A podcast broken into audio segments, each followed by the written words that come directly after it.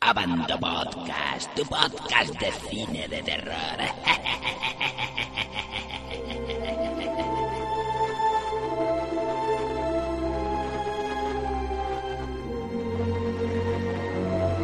Bienvenidos a Bando Movieros a un nuevo Abando Podcast.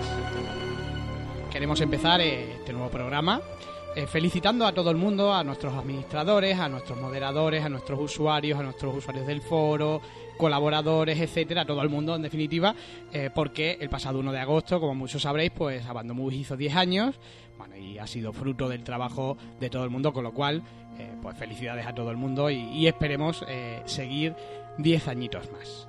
Bueno, vamos a nuestra tertulia, que es de lo que tratamos eh, en este podcast. Eh, Vamos a hablar de Prometheus, la nueva película de Ridley Scott, que supone el regreso al mundo, al universo de Alien. Ahora debatiremos sobre si eso es verdad o no, porque ha habido ahí una auténtica polémica sobre si es una precuela, no es una precuela, eh, tiene algo que ver con Alien, no tiene algo que ver con Alien. Ahora lo debatiremos. La película llega a España dos meses después, prácticamente, de su estreno en Estados Unidos y en casi todo el mundo. O sea, hemos sido quizás los últimos en poder verla, por fin, ya era hora. Eh, pero antes de nada, antes de empezar eh, la tertulia, tenemos un concurso donde vamos a sortear eh, un pack Prometheus, cortesía de la 20th Century Fox, que consta de una camiseta, una taza, un bolígrafo muy chulo, etcétera. Bueno, tenéis una imagen en portada. Vamos a dar tres pistas durante el podcast, una la voy a decir ahora, luego otra a mitad del programa y la última al final, y luego en, en la página principal de Abando Movies eh, tenéis, eh, bueno, pues para poder concursar y dar eh, lo que penséis vosotros que es la respuesta correcta. La primera pista es, eh, bueno, lo que vamos a hablar de un personaje de la saga completa. Puede ser de Prometheus, de Alien el octavo pasajero, de Alien el regreso, de, de todas en definitiva. Y la primera pista es que el personaje es un androide. Con lo cual, bueno, no es definitiva, lógicamente, tenéis que seguir escuchando el programa, pero el, el- personaje va a ser un androide. Esa sería la primera pista.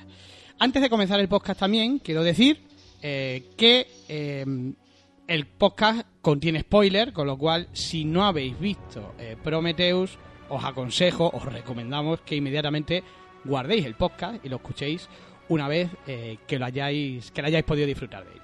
Bueno, paso, paso a presentar a todos nuestros contertulios. Por cierto, hoy tengo el estudio a reventar. O sea, estamos un montón de gente, la primera vez que estamos tantas personas. Por un lado tengo a nuestro especialista literario, Javier Bocadulce. Muy buenas, Javier. Buenos días, digo, buenas tardes. Tenemos a nuestro eh, consejero de diseño gráfico, don Álvaro Gutiérrez. Muy buenas, Álvaro. Sí, hola, buenas tardes. Y a nuestro colaborador, eh, don Taito. Taito, muy buenas. Buenas tardes, putitas del infierno. Bueno, al otro lado de la línea telefónica tenemos a nuestro administrador del foro, Pinigol. Muy buenas, Pinigol.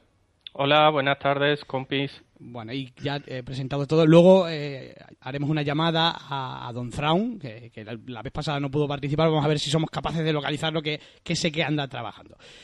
Bueno, para empezar, eh, os voy a hacer la pregunta típica y sencilla y cortita. ¿Qué os ha parecido Prometheus en poquitas líneas? Javier, tú primero. Yo primero.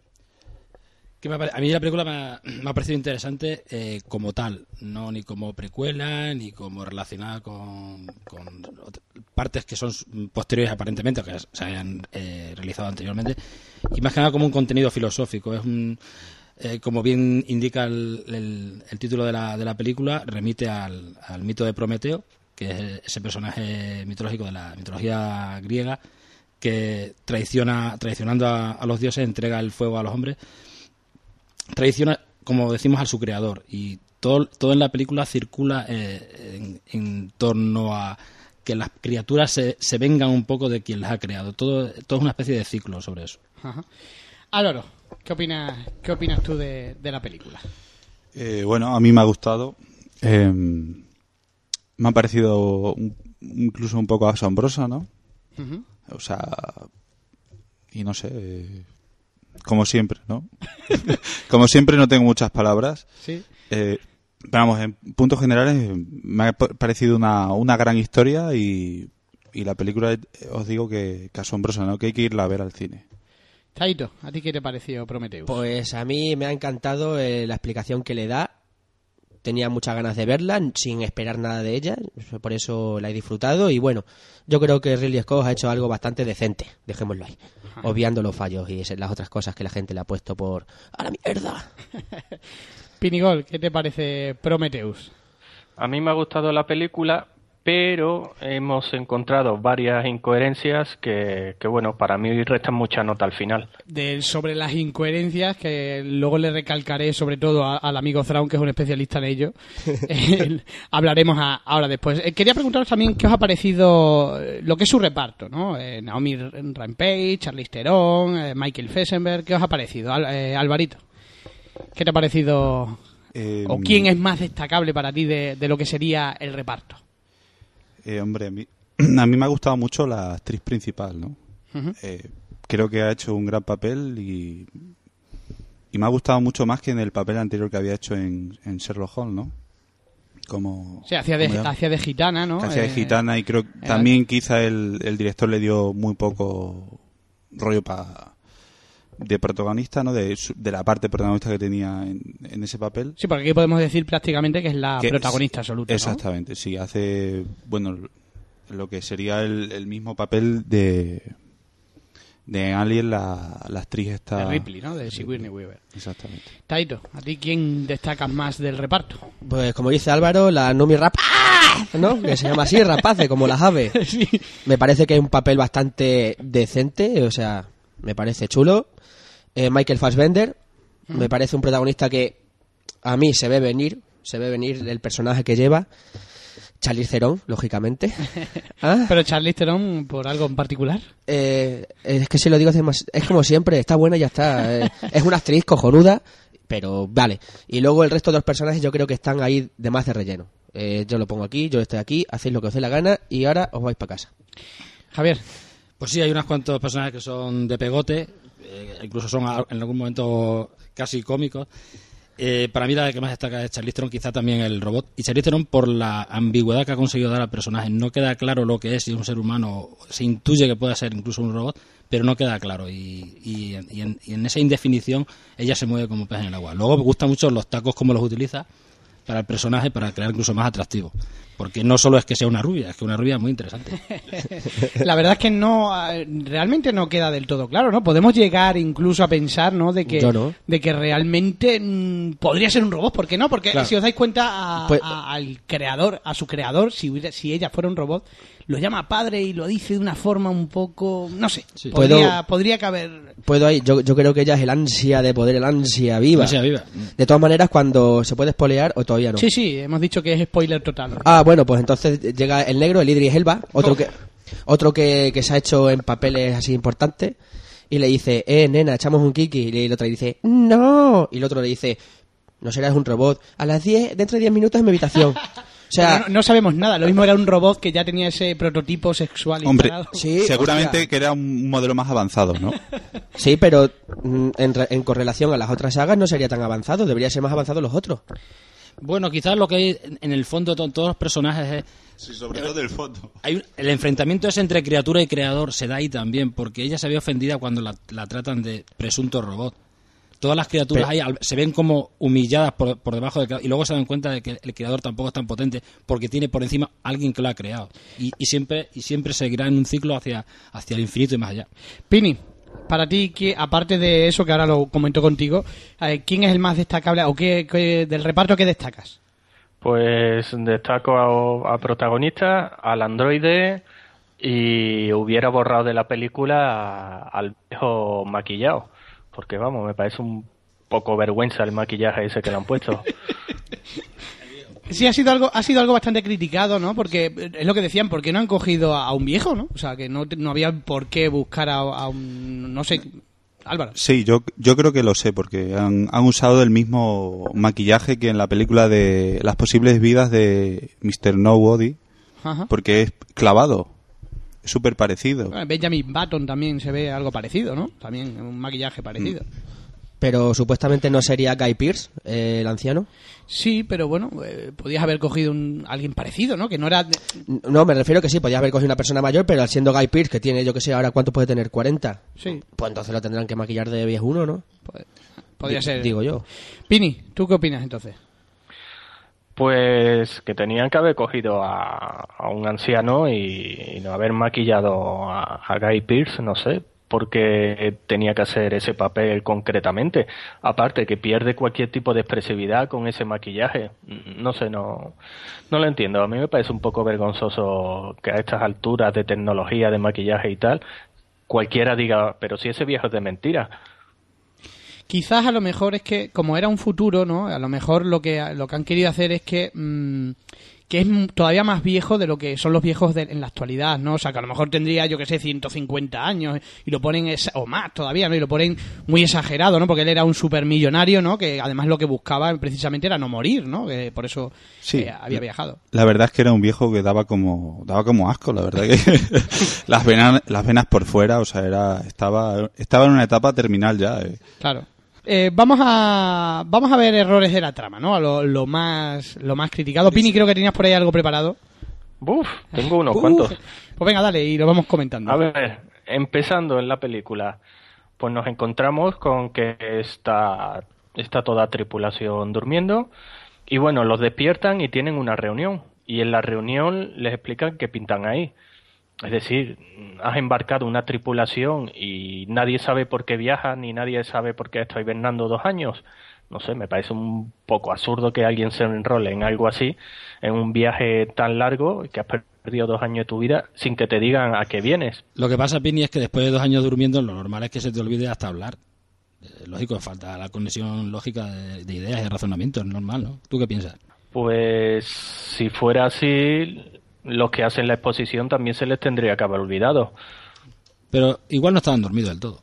Yo, con lo que dice Pini, yo creo que hemos visto a lo largo de, de la, la- del cine, de la historia del cine, que muchas películas de, de este estilo, que embarcan una tripulación y la dirigen a no sé dónde, muchas de ellas no se les explica nada hasta que llega el momento. Sí, es cierto que además en, en Alien el regreso creo recordar que el, el equipo militar va, pero no sabe realmente lo que va. ¿no? Efectivamente, O sea. Alien vs Predator, la primera, tampoco los Sí, lo que embarcan y que luego Queda, queda un poco raro quizás porque no son militares, ¿no? O sea, son... Todos científicos. Son científicos y queda raro, ¿no? Que un científico se embarque en una misión. Bueno, lo podríamos dar como un fallo menor. Más cosas que tengas por ahí, Pini. Pues mira, por ejemplo, llegan a una zona donde el aire es respirable y no se les ocurre otra cosa que quitarse el casco cuando puede haber miles de, enferme- de enfermedades, de virus desconocidos. Es más, si tú, si tú aquí en la misma tierra, si tú vas a otro continente, vamos a poner África, por ejemplo, a viajar, te tienes que poner mil vacunas. ¿Cómo es que siendo unos científicos tan inteligentes y tal, cogen y se quitan el casco? Es absurdo. Sí, en lo que puede ser a nivel científico hay algunos, al- al- como luego, por ejemplo, cuando se encuentra a- al alien cobra ese, ¿no? Que aparece, se va a acariciarlo y todo. Un poco quizás se han tomado ahí unas licencias, ¿no? Que, que en la vida real no se, no se tomarían, ¿no? yo me, me gustaría contestarte Pablo lo de la lo de la serpentencilla esa. Sí. Yo creo que al ser biólogo, en una, en, en una crítica que leía ayer, ayer, un poco destructiva, además, eh, decía, oh, no, el biólogo es un cobarde y se acerca a un ser vivo, nuevo. Es obvio, si es biólogo una, una forma viva, tendrá que ir con ansia ahí a saber qué es eso. Ahora, tocarlo, ca- ahí se lo queda a él. Hombre, pero, pero es que parece, Luego- una, parece sí, una cobra. y parece un novato Que te va- también. Te va, te va a picar, o sea, que se veía de... Y, de- de- y luego lo de... Parece, parece mentira que no que no hubiera visto las películas anteriores de Alien 2. Sí, es, es- es tonto. Y luego hay otra, hay otra cosa que lo que tú acabas de decir, y Pini, lo de que puede haber enfermedades, bacterias, no, no tienen un, si- un dispositivo de esos en el brazo. Ahí en plan más... ¿Qué pasa con Ridley? ¿Qué has hecho? ¿Qué has hecho, Ridley? Tanto científico, tanto nada. Pini. Hombre, mm, a ver, a mí me parece absurdo lo, lo del oxígeno, lo de ponerse así, venga, no pasa nada. Y más aún, me parece ridículo también más adelante, por ejemplo, cuando el viejo se pone a respirar, viendo que hay gente que se ha infectado y que no saben exactamente cómo, bueno, sí se sabe que es por el líquido negro, pero, pero bueno, lo sabe el androide realmente. Se supone que el viejo también lo sabrá, pero no sé. Esa parte parece una película con tintes científicos y fantásticos. No sé, eso podían haber ahorrado un poquillo. Es como una comedia, como agárralo como puedas, ¿no? Porque como los, los que se pierden por el túnel son, uno de ellos es precisamente el que diseña los mapas. Y no sabe para dónde está la derecha, la izquierda, el este, el oeste. Sí, pero Y el otro, y el otro es un, es un científico que es que le da igual todo, si es que es como se ríe de todo, sea, una cosa muy extraña. Había otro que parecía un punky por ahí, que tenía como una, una quiniela tatuada en, la, ese es el, en el lateral, ese- ¿no? Ese es el del mapa. El del mapa. Ah, claro, era un mapa lo que tenía tatuado en la lateral. Claro, no lo podía ver, se lo tenía que Ese- interpretar el del ese, lado. ese era el sustituto de Prison Break. Hmm. El sustituto. Como no pudo, pues... Tenía que haberse quedado en prison. Claro. Más cosas, Pini. Pues mira, por ejemplo, eh, tanto que estamos hablando del geólogo, lo del mapa. Él tira sus drones, hacen sus mapas y, y bueno, él y el biólogo, por un motivo que me imagino que puede ser miedo, que tampoco queda muy, muy aclarado, cogen y bueno, pues nos vamos. Y nos vamos y, y se pierden cuando el geólogo ha hecho el mapa. Y la- lo de- no sé, tampoco piden ayuda a la, a la nave para que le guíen. No sé, es un poco random eso. Bueno, pero también Ana Obregón es bióloga, no lo olvides. Sí, está claro que, que hay hubo unos fallos porque también incluso cuando salen eh, salen huyendo los bueno que, que viene la tormenta, ¿no? Eh, se ve que en la primera toma como solo salen los los dos los dos vehículos pequeños, ¿no? Sí. Eh, y luego en la segunda toma aparece ya delante el, el vehículo grande, ¿no? De transporte mayor. O sea, ¿dónde estaba antes? Aquí o aquí. Sería la pregunta. Parece que, que, vamos, Ah, hostia, habéis ¿verdad? revisado la película con, con Eh, pelos No, y la, verdad, ¿eh? la verdad, Pini, la verdad, Pini, que la película no te ha gustado mucho, ¿eh? Y menos mal que no está Throne. Mm, Pues le ha gustado mucho, por eso lo comenta tanto, cuidado.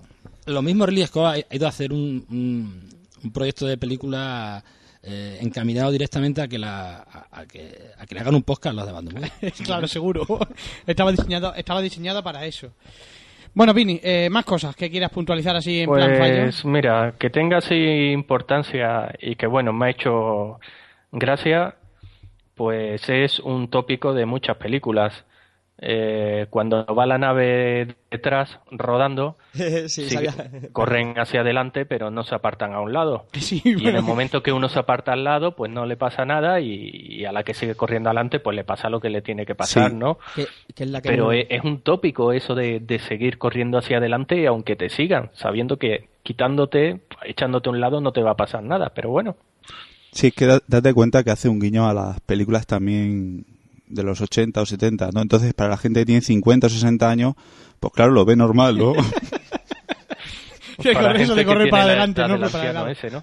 Pues sí, bueno, es, es un, es un típico fallo, ¿no? Eh, tiene unos metros, te puedes desviar unos metros a la izquierda y te salvas, ¿no? Y tiras para adelante cuando, cuando ves que, que no, que no, que no, que te, que te coge, ¿no? Pero bueno. Ay, pobrecita. además, si, si al final era un robot ella, ¿no? Joder, qué robot más tonto, ¿no?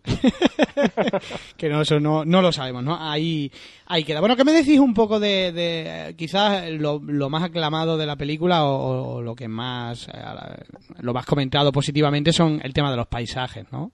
Sí, la, la escenografía, sin dudar, ¿no? La escenografía, la fotografía, la... Creo que, que es que eso ha engrandecido mucho la película.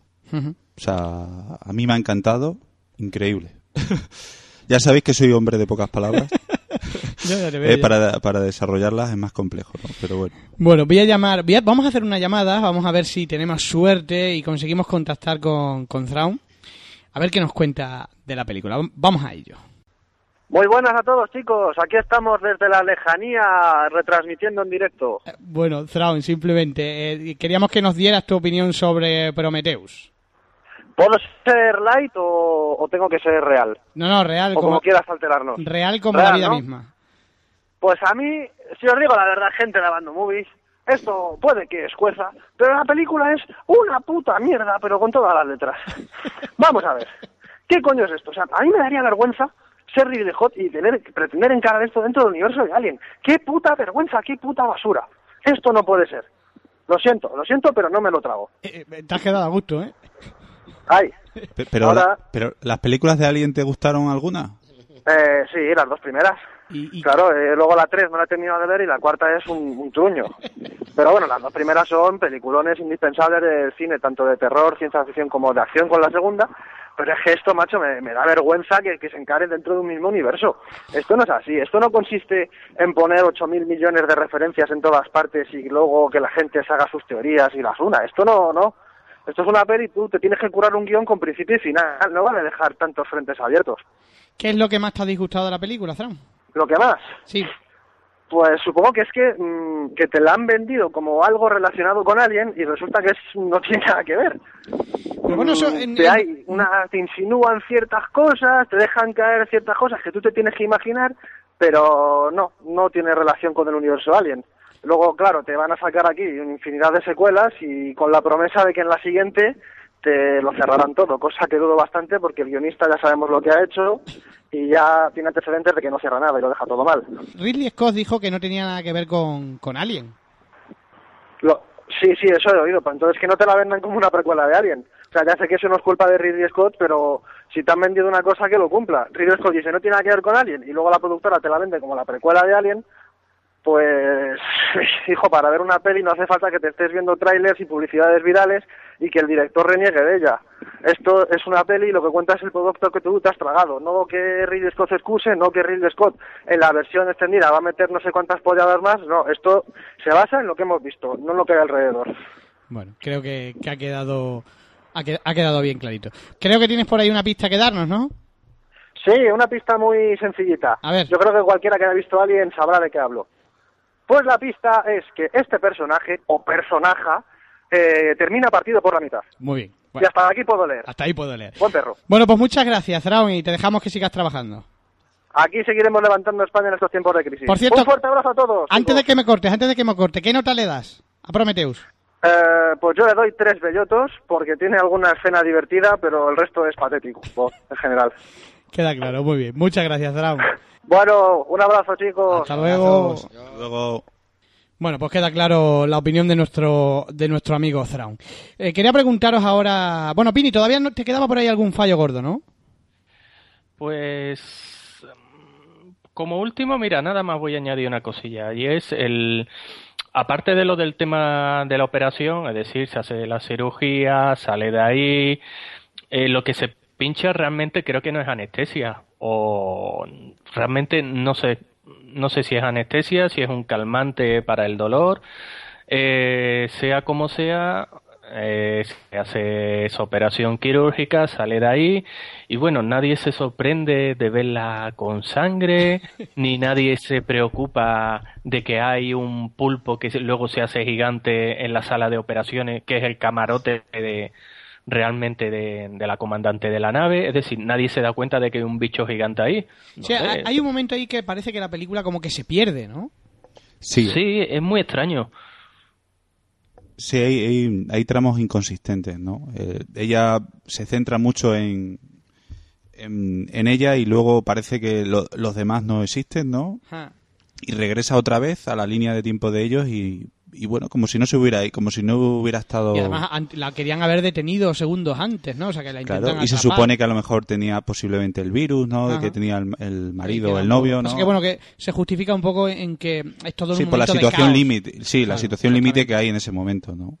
¿Cómo sois? Sois lo, lo, lo, lo- Pero- le sacáis puntilla a O- todo. ¿eh? ahora una, yo una... Pero eso, es, es que eso es, en ese tramo te crea tanta tensión que creo que sí me parece algo positivo también. Aparte de, la del- de que te alejaba de, de, de los otros personajes, sí creo que consiguió crearte tensión, ¿no? O sea, cuando se opera y tal, oye, está muy bien conseguido. Eh, la verdad que es un poco hasta Una un poco terrorífico, una ¿no? escena fuerte, ¿no? O sea, que eso por lo menos también hay que alabarlo. Ha, ha perdido en inconsistencia luego por otros lados, pero pero en eso lo ha conseguido, ¿no? Que la escena está muy lograda. Eh, bueno, yo de, mm, no, no estoy en totalmente desacuerdo contigo, Álvaro, porque en algunos momentos sí quiero reconocer que a mí me resulta un poco nervioso. Nervioso. Pero yo no veo el terror y la calificación R, la supuesta gran calificación R, esa tan grande de terror y mm, trip. No, ¿dónde está? Bueno, cuando dice que le quiere echar un polvo, es que ahora te lo dice. Sí, tío, tío. Es que hacerlo por ella.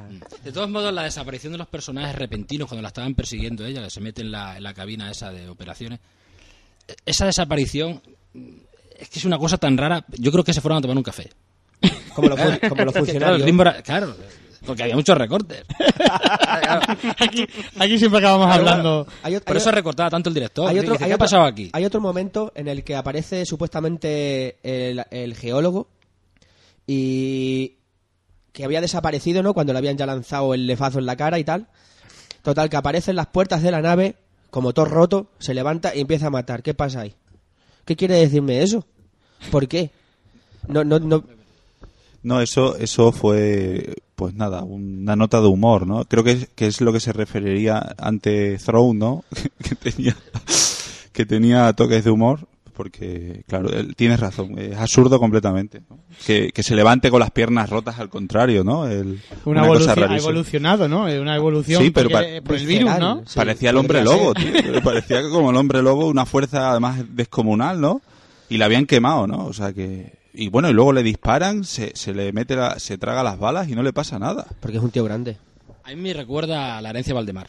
Más que nada por la- cómo está estructurada, de la tramoya, todo. Si te refieres a la segunda parte, ¿no? que es, es- es incapaz de verse, ¿no? Bueno, madre mía. Cualquiera diría, todo, eh. eh, espero que luego le pongáis mala nota, porque luego lo curioso es que le pondréis buena nota. En fin, eh, pa- para terminar, lo último que quiero preguntaros es sobre, bueno, hay anunciado una secuela, ¿no? Ya hay anunciado secuela, habrá mil partes, ya lo vaticinaba aún, ¿no? Eh, ¿Qué esperáis? ¿Qué esperáis de, de la próxima entrega? Pini, tú primero.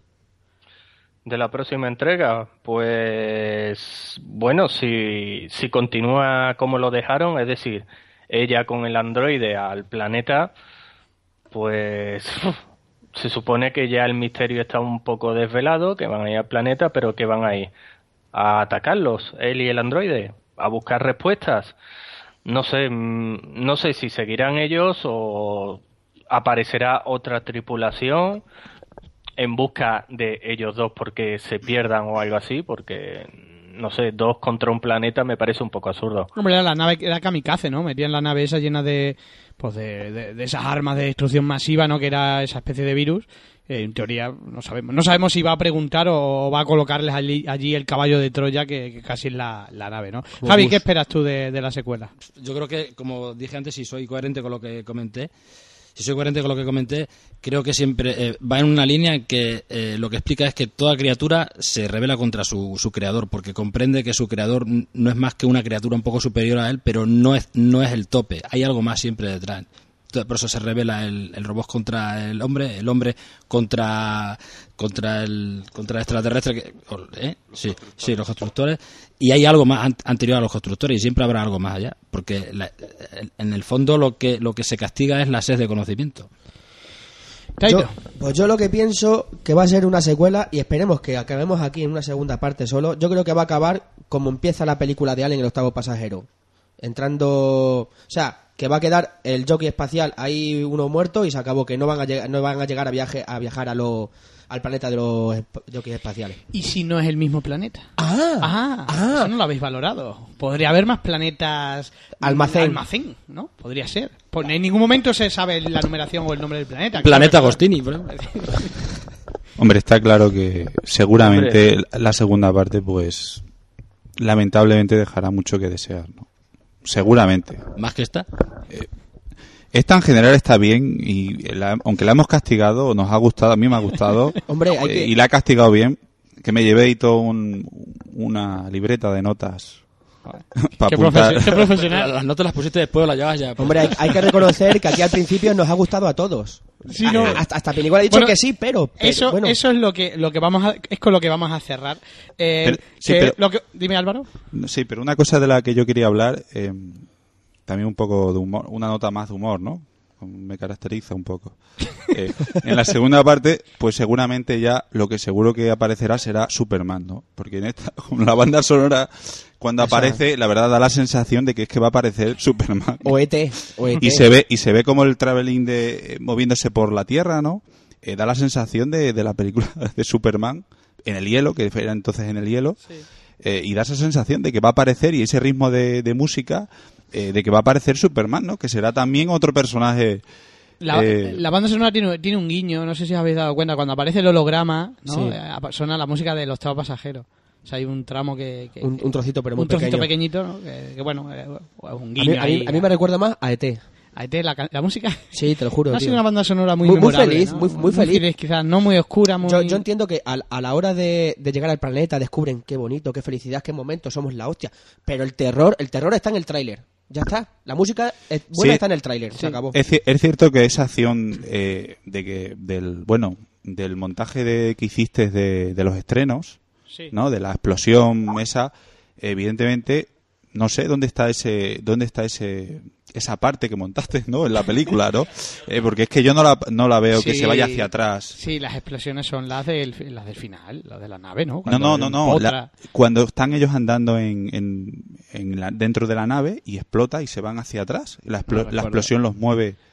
No recuerdo. Que la, yo. que, la, que la haces rebobinándola hacia atrás otra vez y la vuelves a repetir. No te equivocas de película, eso era de hundir la flota. ¿Eso de hundir la flota? Sí, sí, sí, Vale. sí. No, pues Hacia- pensaba yo... que eso lo montaste tú así, en plan de adelante y Claro, atrás. sí, eso sí, lo sí, hiciste tú. sí, Yo sí. pensaba que era de la película. Pero eso era, era, era era de hundir hundir la flota, vale, Que nos entonces me he vamos, que nos equivocado vamos. Eh, conclusión y nota final. Eh, Javi. Lo primero que habría que considerar es que, qué tipo de película es. De, de 0 a 5 le doy un 4. De 0 a 5, o sea, le das un 8, ¿no? Eh, Bueno, Ay, claro, más- es, eh, no, igual, igual, igual en el, contexto de, de lo que estamos hablando, la indefinición de la película, pues también que cada cual saque su conclusión. Y una frase para cerrar. No corras que ya estás muerto. Que, eh, que es de un tío que tengo aquí al lado, eh, llamado Alvarito. Álvaro, ¿cómo cerramos esto? em, ¿Con qué nota? hay que trabajar más. Eh, y la nota, yo le voy a dar un- una buena nota, un 8, porque creo que el proyecto lo merece. Pero creo que hay que trabajarlo más, esos guiones y, y esas escenas, ¿no? Que creo que el problema del montaje ha sido que, que no había grabaciones correctas hechas y, y lo han tenido que montar así. Pini. Nota, nota le doy un 7. Hubiera tenido más notas desde mi punto de vista si no hubiera tenido esas incoherencias. Y una frase, mi frase es que no se te olvide decir a tercera pista. Ah, pues cierto. lo estaba dejando para el final, pero bueno, gracias por recordármelo. Lo tengo, lo tengo todo apuntado. Eh, Tairo. Pues yo, mi nota ha sido eh, como la de Álvaro y la de Javi. Yo le he dado un 8 porque yo he visto la película, obviando los fallos, todas esas historias, un 8 porque yo lo he flipado en ciertas situaciones y escenas. Me ha encantado y mi frase sería una que dicen en la, en la película: ¡Sin mano! Sí, la, verdad. Muy buena, muy, muy, muy, muy americana. Bueno, por último voy a dar la, la, la última pista, ¿vale? Eh, que es una frase que dice el personaje, eh, que dice, no está mal para no ser humano. Bueno, creo que es fácil. eh, ya podéis entrar en, en- en la portada Bando Movies, encontraréis ahí eh, lo del sorteo y una casillita, como siempre, para, para dar vuestro correo electrónico y vuestro, eh, y vuestro email. Eh, bueno, nada, en definitiva, eh, yo por concluir, no diré que a mí la película me ha gustado mucho, que hay que ir más, señores, al cine, a disfrutar y no a coger la libreta como ha hecho Álvaro, ¿no? Y sacar, y sacar todas las puntitas que Sí. podéis, porque hay, hay que creérselo. El cine, en parte, es verdad que se podemos sacar miles de fallos, pero el cine hay que creérselo. Yo- pero- habla, habla el que cinco minutos antes dice que me lleve la libreta. Bueno, pero la libreta era para, para tomar otra No, yo me, ¿eh? me he metido en situación porque os digo que, que, bueno, ha habido incluso algunas escenas de verdad que me he quedado un poco con la boca abierta. O sea, cuando os he dicho que la película me parecía asombrosa, Como los personajes se van con la boca abierta. eh, ya fuera de la, del, de la broma y de que nos caracteriza a veces, eh, la verdad que la película me parece asombr- asombr- asombrosa eh, y muy buena. eh. O sea, tenéis que irla a ver. Bueno, ahí queda, ahí queda. Bueno, Taito, eh, muchas gracias por venir nuevamente. Igualmente, yo, so- solo una pequeña cosa, que yo, yo creo que la gente esperaba demasiado de esta película. Es posible. Eh, Y, y ahora esperemos que para mí no me defraude la que yo creo que es el, el- el tercer estreno de este año, que puede ser, entre comillas, grande, que puede ser Juez Dredd, y esperemos que esa no nos... pinta bien, pinta bien. No. Hablaremos, hablaremos de juez. Ya sabemos de qué va a ir, porque viendo el trailer lo sabes todo, sabes que va a ser eso, eso y eso, y, Sí, pero, pero pero bueno, será violen- muy- violencia, Será muy disfrutable. Álvaro, muchas gracias por venir. Hacía tiempo que no Eh, nada. por aquí. Sí, hacía un tiempo. Es que está un poco acatarrado. Don Javier, luego- Boca, don Javier Bocadulce. Ah, como siempre, un placer. Y siempre con su punto literario, como habéis podido ver, por supuesto, ya que es nuestro experto literario. Su punto de humor, ¿no? Eh, y don Pinigol, desde la lejanía, muchas gracias por estar aquí. De nada a vosotros por dejar que participe y le ponga pegas a todo. Eso está bien. Bueno, a Zaraun, en la lejanía de la llamada, le damos también el adiós. Eh, os vuelvo a reiterar, repito las tres pistas para quien eh, no lo haya. eh, si se os saltan alguna, aunque es muy fácil. La primera es que es un personaje de, de la saga Alien, la primera pista es un androide, la segunda pista eh, acaba partido por la mitad y la tercera pista es una frase que él dice que es no está mal para ser humano. Muchas gracias a Bando Movieros por volvernos a escuchar. 700 y pico largos el último podcast de oyente. Vamos a ver si superamos, ¿eh? Va a ser difícil, va a ser difícil. lo su- he, he vuelto yo, lo superaremos. Y bueno, gracias a, a nuestros abandomovieros por, por escucharnos. Nuevamente os doy las felicidades por, por 10 años de Abandomovies, 10 años de todos, por supuesto, eh, y a por otros 10 años. Muchas gracias a todos y hasta la Saludos. próxima. Abando Podcast, tu podcast de cine de terror.